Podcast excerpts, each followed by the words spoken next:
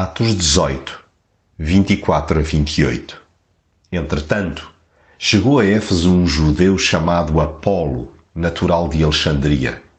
Era um bom pregador e conhecia muito bem a Sagrada Escritura.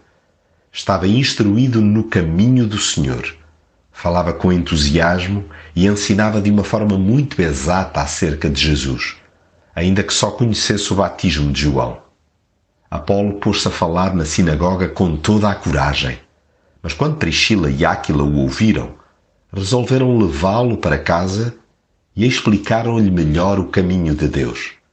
Então Apolo decidiu ir para a Caia e os irmãos encorajaram-no, escrevendo aos discípulos de lá a pedirem que o recebessem bem.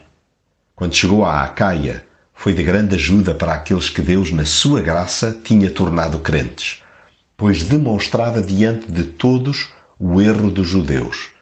Apresentava razões que eles não podiam negar e provava com base na Sagrada Escritura que Jesus era o Messias. Tenho ainda tanto para aprender.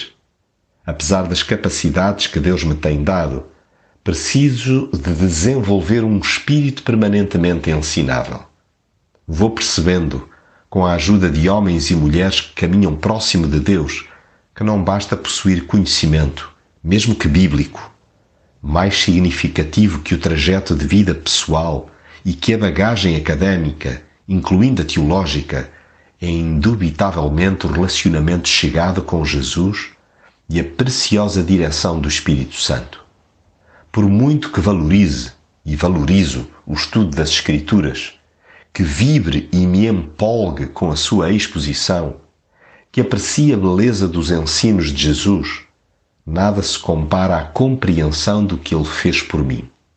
Hoje, não o vejo só como a esperança para a humanidade, mas como meu Salvador e Senhor pessoal.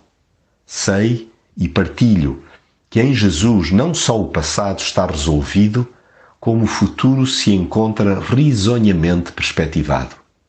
Agora sim, vou trilhando com mais precisão o caminho de Deus. Desta forma, onde quer que as portas se abram, desejo ir ajudando aqueles que Deus, na sua graça, for transformando.